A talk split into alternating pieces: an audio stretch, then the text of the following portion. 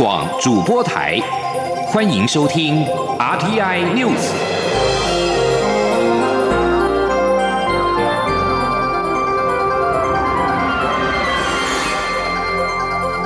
听众朋友您好，我是张顺祥，欢迎收听这节央广主播台提供给您的 RTI News。美国国务卿蓬佩奥二十一号宣布，将在六家把美国营运的中国媒体列为外国媒体机构。他说，这些媒体受到外国政府实质的控制。二十一号的行动仅是确保美国乐听人能够区分真正的新闻跟中国外宣。为了对抗北京外宣行动。美国国务院二月跟六月共同将新华社、中国中央电视台、人民日报以及环球时报等九个中国官媒列为外国代表机构。美国国务卿蓬佩奥二十一号再增添六家中媒到名单里面。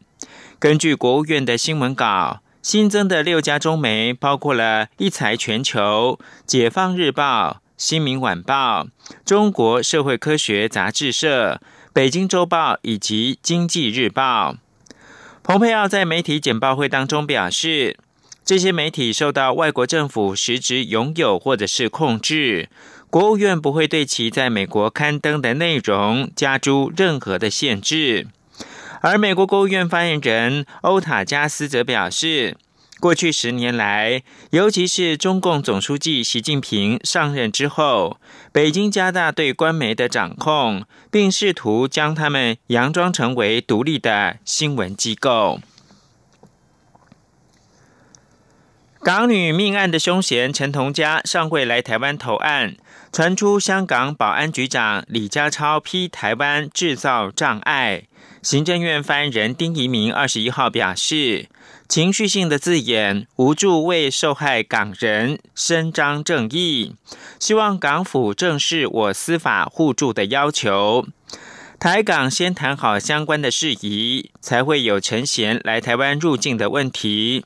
大陆委员会也呼吁港府紧速跟台湾商讨解决之道。香港媒体报道。保安局长李家超二十一号出席立法会之后，批评台湾将司法协助变成陈同佳自首的前提，是制造障碍、无理取闹，认为台湾方面有政治考虑。丁一鸣表示，港府诸多情绪性的字眼，对于为受害港人伸张正义毫无注意。丁一鸣重申。香港既然不办，就台湾来办。若要台湾来办，本案涉及到台港双方的管辖权以及相关的公权力的行使。希望港府正视我国政府对于司法互助的要求。台港双方政府先谈好相关的事宜，才会有陈贤来台湾入境的问题。陈同佳在二零一八年涉嫌杀害同行女友潘小颖之后，随即返回香港。后来因为盗取潘小颖的账户存款，以洗黑钱罪入狱服刑，并在去年的十月二十三号出狱。后来被香港的警方安置在安全屋。香港圣公会秘书长管浩明则宣称协助陈同佳，并多次带他传递消息给外界。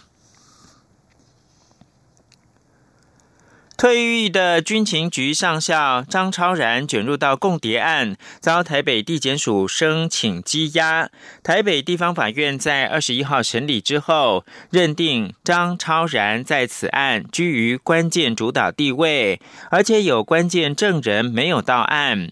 张男有逃亡、勾串、湮灭证据之余，裁定羁押禁见。此外，军情局的退役少将岳志忠、退役上校周天慈，在稍早遭警方裁定新台币十五万元交保。台北地方法院表示。张超然涉犯修正前的国家安全法第二条之一、第五条之一第二项罪嫌，以及修正前的国家情报工作法第八条第一项前段、第三十条第一项以及第二项的罪嫌，犯罪嫌疑重大，而且所犯是三年以上十年以下，或一年以上七年以下有期徒刑的重罪。台北地方法院表示，张超然供称已经退休，每个月收入大概新台币十万多元，而且在中国有亲友以及投资事业，并有多次出境前往中国的记录。可见张楠具有相当资历跟人脉，得以潜逃到中国或其他国家，即有事实足认他有逃亡之余。国民党主席张启臣在国民党中常会表示，国民党纪念台湾光复节是理所当然的事情。国民党虽然在野，但是无法接受庆祝活动被抹红，成为与对岸唱和。记者王维婷的报道。国民党举办系列活动纪念十月二十五号台湾光复节。国民党主席江启臣二十一号在国民党中常会表示，中国国民党领导下的中华民国在抗战胜利后光复台湾，纪念台湾光复是理所当然的事情。江启臣表示，国民党虽然在野，但是无法做事。国民党的庆祝活动被抹红成与对岸隔海唱和，这种行为代表心中没有国家。针对中国外交部发言人赵立坚指中华民国国旗是魏国旗，江启臣也表示，中华民国并未归属于中共政权之下，中共外交单位的说法缺乏两岸历史及现状认知，令人遗憾。江启臣说：“国民党现在虽然在野，但我们无法做事，更无法接受国民党的庆祝活动被抹红成与对岸隔海的唱和。”这种抹红完全是昧于事实，心中没有国家的荒谬行径。国民党之所以要扩大庆祝光复节，正可提醒对岸当局：七十五年前，台澎是回归中华民国，而不是所谓的中华人民共和国。而且，中华民国至今仍屹立于东洋，并非归属于中共政权之下。江启臣也表示，最近越来越多民间团体发起联署，规划走上街头反对含莱克多巴胺的猪肉进口台湾。国民党也将积极与民间团体沟通，跟人民一起走上街头，以多元方式阻止莱猪开放。江启臣表示，台美友好不应建立在单一贸易项目开放，应该是多元经贸互惠。政府应该参考欧盟做法，思考对外经贸市场多元化。国民党中常会今天邀请台湾大学政治系讲座教授苏宏达就莱猪与台美关系发表演说。苏宏达表示，人民的健康不容买卖。他建议反对美国莱猪进口的国内政党及团体，应该联合美国三大猪肉商及团体，共同反对并说服美国政府不要出口莱猪。台湾也可以直接透过进口关税早收清单机制，对美国健康猪肉进口台湾调降关税。中中央广播电台记者王威婷采访报道：经济部长王美花到中华民国企业三三交流会专题演讲，回应国民党前主席朱立伦的岳父，也就是伦飞集团负责人高玉仁提问。王美花强调，总统已经示出善意，愿意两岸对话，但无法在有压力的前提之下进行。例如是承认九二共识，这是不可能的事。而经济部门受到的指示是，我们没有反中，只是有国安疑虑的时候，就不得不有所防备。他还说，老共飞机也不会飞到其他国家，只会飞到台湾来。央广记者谢嘉欣报道。中华民国企业三三交流会二十一号举行十月例会，并邀经济部长王美花以“展望后疫情时代台湾的经济挑战与机会”为题做专题演讲。而会中，国民党前主席朱立伦的岳父伦飞集团负责人高玉仁提问指出，两岸经贸关系是台湾对外经贸很重要的一部分，且是台湾贸易顺差的重要来源。在此前提下，若政府政策继续亲美反中，若遭中方经济制裁，政府该如何应变？王美花回应，蔡总统在双十国庆的演说已经释出善意，我方愿意做两岸对话，但没有办法在有压力的前提下进行。尤其中方把九二共识说死了，要我方承认九二共识，这是不可能的事情。希望中方不要设此前提。王美花也说，根据经济部门受到的指示，我们没有反中，但当有国安疑虑时，我方也不得不采取防御措施。例如，当中国在通讯资讯系统设计上让大家不安心时，就要有所防备。这不只是台湾，其他国家现在也是如此。他说：“所以对台湾来说，就像今天她老公的飞机也不会飞到她国家去啊，会到台湾来。所以对台湾来说，它比别的国家比起来，它有更多一层的国安的啊，要要疑虑的部分。这个是我们的态度。所以如果他不对我们，我们其实是不会反中的。”所以我们在啊执行上，我们就经济部门来讲，我们的立场对。至于远东集团董事长徐旭东建议，政府继续增加预算，发钱来帮助中小企业维持台湾经济发展。王美花则回应，让服务业好是经济部的责任。很开心看到在三倍券挹注下，餐饮、零售、百货业绩都有很好的表现。但要不要再发三倍券、增加纾困贷款等，还要看后续的。情势发展。中央广播电台记者谢嘉欣采访报道。中央流行疫情指挥中心二十一号公布，国内新增一例境外移入 COVID-19 病例，案五四四，是十多岁的印尼籍男性，十月五号跟五名印尼籍同学一同入境台湾就学。指挥中心表示，个案入境时没有疑似症状，而且减负三日内的检验抗体阴性报告。入境之后，随即搭乘防疫计程车入住防疫旅馆。个案在居家检疫期间都回复没有疑似症状，但后续经过疫调了解，个案曾在十月八号到九号出现咳嗽、喉咙痛症状，十月十号之后症状缓解。个案在十月二十号居家检疫期满，由校方安排专车到医院自费裁剪，在二十一号确诊，目前住院隔离当中。其余的五名一同入境的印尼籍同学检验结果都是阴性。此外，我国近日接获日本官方透过国际卫生条例国家对口单位的通知，该国检出三例自我国入境 COVID-19 的抗原阳性的个案，分别是未足岁的男婴案一，以及三十多岁女性案二，跟一岁的男童案三，都是本国籍。指挥中心表示，卫生单位已经框列三人在台湾的接触者，一共一百五十五人，应该裁减一百四十七人，其中一百一十四人裁减核酸之后是阴性，其他三十三人裁减核酸跟血清抗体也都是阴性。指挥官陈时中表示，截至目前，从台湾出境到国外被验出阳性的个案一共四十九人。指挥中心一共裁减大概一千一百名的接触者，无论是核酸或者是血清抗体都是阴性。他强调，不管是境外移入或者是出境到国外的阳性个案，可以看到检验都有局限性。很多检验都呈现阴阴阳阳，因此戴好口罩才是最好的自保之道。台北市政府表示，假如北市出现十五例以上 COVID-19 的病例，或中央宣布不可以举办大型活动，就可能取消今年的跨年晚会，或者是改为线上转播。对此，陈时中表示，目前国内疫情风险等级还是相对的比较低，中央尊重各地方政府自行决定是不是要举办大型活动以及举办的方式。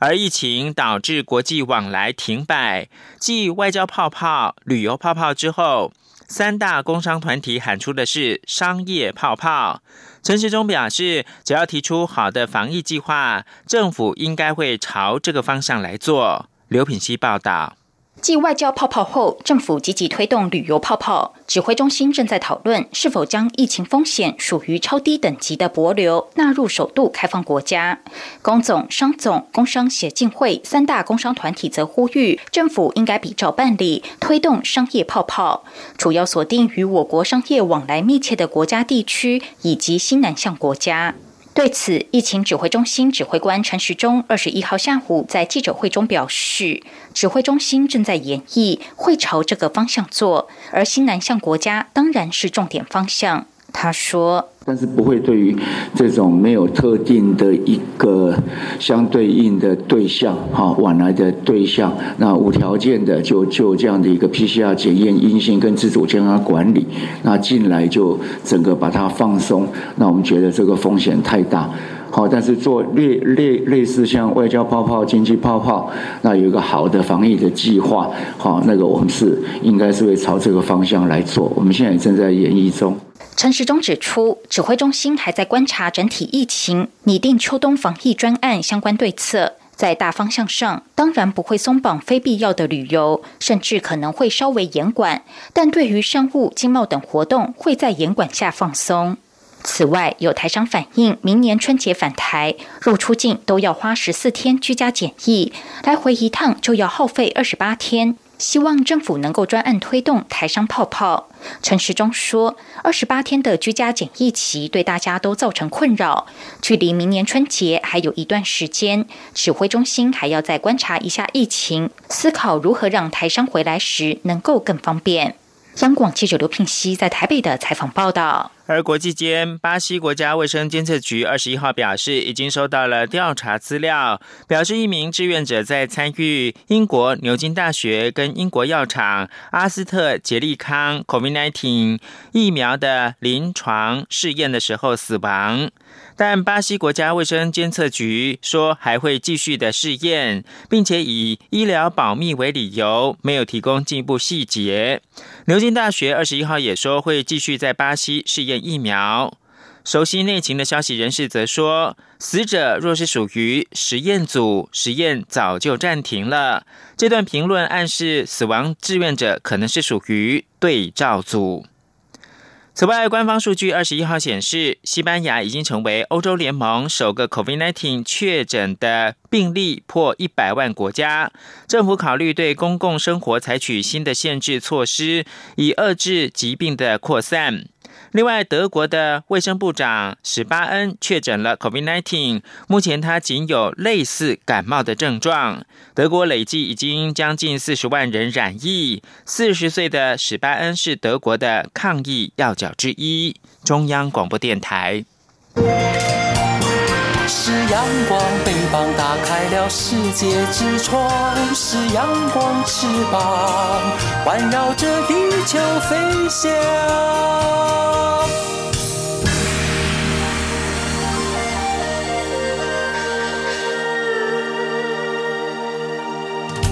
现在是台湾时间清晨六点四十七分，又过了四十五秒。我是张顺祥，继续提供新闻。二零一六年五月二十号，政党轮替前的农地工厂在工厂管理辅导法修订条文三月二十号上路之后，经济部预计最快十月底要预告特定工厂申请变更编定为特定目的事业用地的审查办法。只要有资格的业者，都可以把农地申请变更成为工业用地。根据经济部出估，至少三万家的农地工厂具有资格。陈立信鸿报道。农地违规盖工厂，全台林立。根据农委会统计，全台有将近一点三万公顷农地遭上万家违规工厂进驻。由于农地违规工厂由来已久，有些已经达到群聚，根本不可能全部拆除，因此只能先止血，让农地不再有工厂进驻而流失。因此，立法院去年三读通过《工厂管理辅导法》部分条文修正案，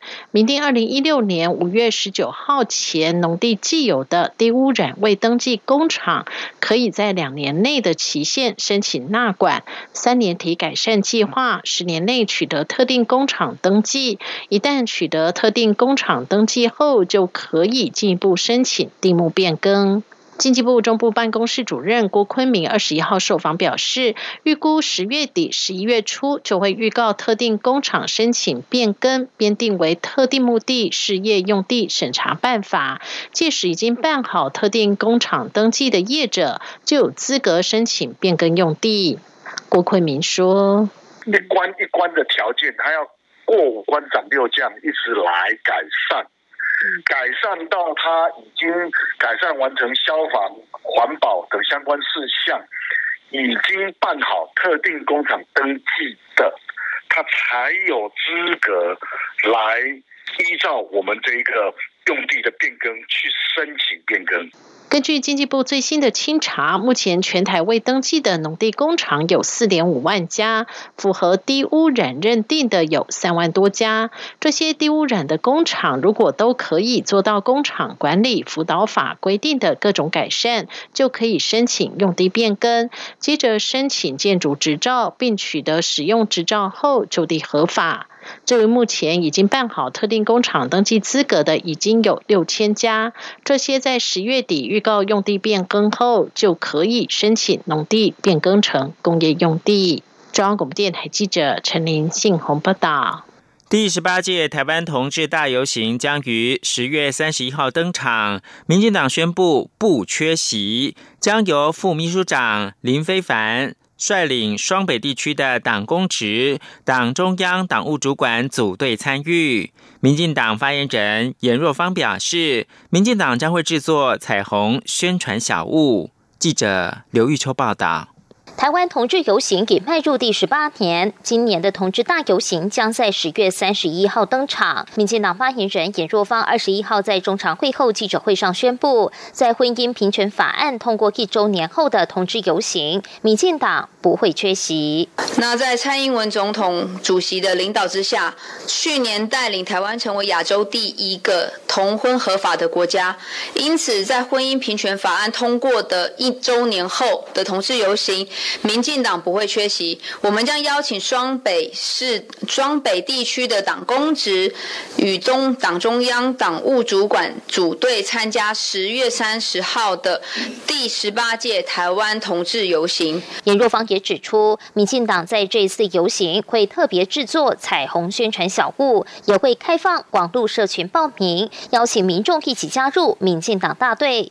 而透过网络社群报名参加者，还会拿到民进党特。特制的限定款彩虹宣传小物，同时严若芳也说，为了呼应台湾同志游行成年了。及推动十八岁公民权的修宪目标，民进党特别设计了“十八 Make Your Own Choice” 作为本次游行主要标语，鼓励多元性别族群自由且自在的选择自己的性别性倾向，也支持十八岁成年公民能够拥有决定国家大事的选择权。未来也会透过实际作为，持续关注多元性别平权，让台湾成为更平权、多元、包容的国家。另外，中常会后，民进党青年部也率先公布了一支手游族宣传影片，号召还没参加过同志游行的年轻朋友走出来，并报名加入民进党大队，一起勇敢发声，继续用行动改变台湾。中广电台记者刘秋采访报道。副总统赖清德二十号参访了社团法人台湾视障协会附设的爱幸福庇护工厂，与身心障碍者共同制作手工香皂。他致辞的时候表示，庇护工厂让受庇护的人从需要被照顾变成可以独立生活，进而有自信、自尊。记者欧阳梦平报道。总统府二十一号发布新闻稿指出，副总统赖清德在二十号上午参访爱幸福庇护工厂，除了听取简介、参观工厂外，也与受庇护的身心障碍朋友一同绞造、切造、修造，体验制作香皂的繁复工序。赖副总统致辞时表示，他很高兴来到爱幸福庇护工厂，了解工厂的运作情形，也体认到制作肥皂不仅要有耐心，也要有技巧，而这些做出来的香皂不仅有洗净的作用，从香皂散发出的香味也能感受到浓浓的爱心。赖副总统指出，爱幸福庇护工厂共有十八名庇护的员工及四名身心障碍员工，平均每个孩子有两种以上的障碍别，包括视障、听障、语言障碍、肢体障碍、智能障碍、自闭症、脑性麻痹、思觉失调等。他们在庇护工厂除了生产，也有团体教学、摄影活动、庆生会等。这不只像是学校，也像一个大家庭，让受庇护的人能够重新。找回自信与自尊，他说：“爱幸福庇护工厂，大家的努力，大家的爱心，让受庇护的人从是一个需要被照顾的人，他变成他可以自立，从而有自信，也重新得到他们的自尊啊！我觉得真的很棒。”赖副总统最后表示，他期盼政府与民间能够持续努力，让类似的庇护工厂能够持续扩大，帮助更多需要帮助的朋友以及家庭。中央广播电台记者欧阳梦平在台北采访报道。政府宣布向山致敬政策满一周年，民众可以自由亲近山林。不用再爬黑山，但是高山的环境退化、搜救人员过劳问题也一一浮现。山友团体跟立委在二十一号举行记者会。呼吁行政院应该积极的严拟总量管制立法，登山的商业团也应该纳管，并建立登山教育的培训机构跟人才库，保证民众正确使用搜救资源，才能够确保登山环境永续。请听记者刘玉秋报道。行政院长苏贞昌宣布全面开放台湾山林的向山致敬政策上路后，虽然获得热烈回响，但大量成长的登山人数也推升了山难救援数字。原本已不甚充裕的搜救人力更加吃紧。山友团体与时代力量立委邱显志就高山环境退化、搜救人员过劳等问题提出向山致敬周年检讨。资深山友黄玉祥指出，肯定政府开放山林的方向正确，但开放。至今造成的乱象源头就是人数超载，许多知名高山景点因社群媒体与商业团大肆广告行销而吸引大批登山客造访，但因股总量管制导致品质日渐低落。呼吁政府应给予山域管理单位更多预算与人力，也应寄出分区管理，确保山林永续。那大众归大众，原始归原始，那。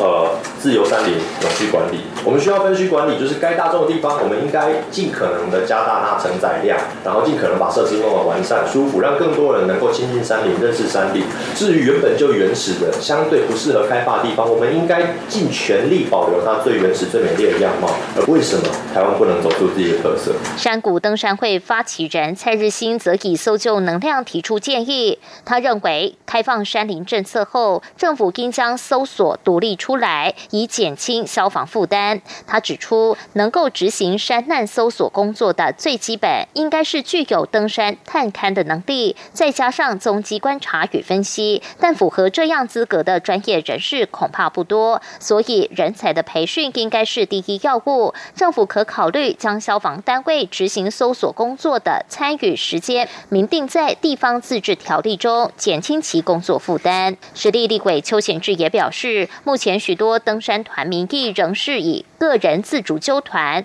但实际上已经发展成类旅行社带团的商业盈利模式。他建议观光局应该规划对登山商业团模式逐步纳管，以确保消费者的权益。此外，登山补给站负责人蔡吉文也建议登山者要有自律精神，而政府也应该更精进的建立登山教育专业人才培训机制与人才库。救难单位也要教育。民众正确使用搜救资源，全面培养登山教育。